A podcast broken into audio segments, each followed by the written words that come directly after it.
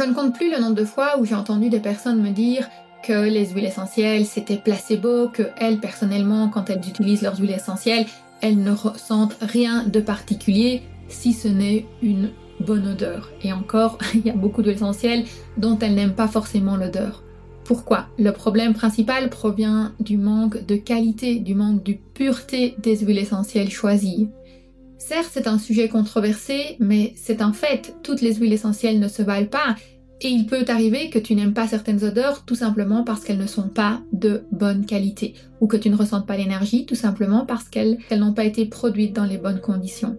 C'est ce que nous allons explorer dans ce métafocus.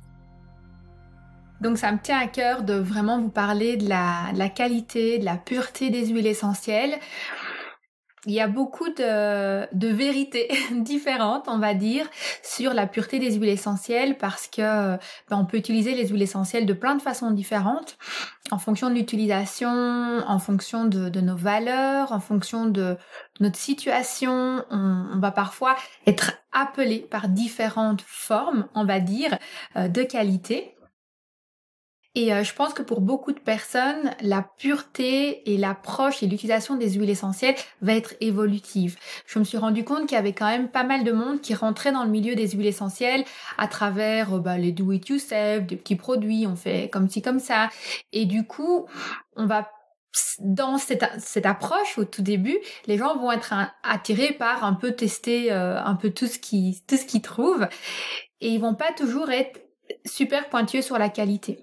Et puis quand on évolue, avec l'utilisation des huiles essentielles, on est de plus en plus appelé à cette rigueur, à cette pureté. Et puis un jour, sur notre chemin, on croise des huiles essentielles vraiment d'une grande qualité. Et là, on a un peu ce, ce wow, cet éveil aromatique, un peu comme l'éveil spirituel, mais l'éveil aromatique, où on se rend compte que, ah oui, en fait, ça, c'est des huiles essentielles d'une grande pureté. Là, j'ai pu sentir pour la première fois l'énergie des huiles essentielles, c'est quelque chose que je ne connaissais pas. Et c'est ça qu'on va se rendre compte qu'il y a des gens pour qui parfois bah, l'énergie des huiles essentielles ou la psychoénergie, le psycho-émotionnel des huiles essentielles, ils comprennent pas, ils y croient pas trop, ils disent pas c'est placebo, j'avais acheté ce, cette synergie ou ce paquet-là, mais ça m'a rien fait. J'entends ça parfois.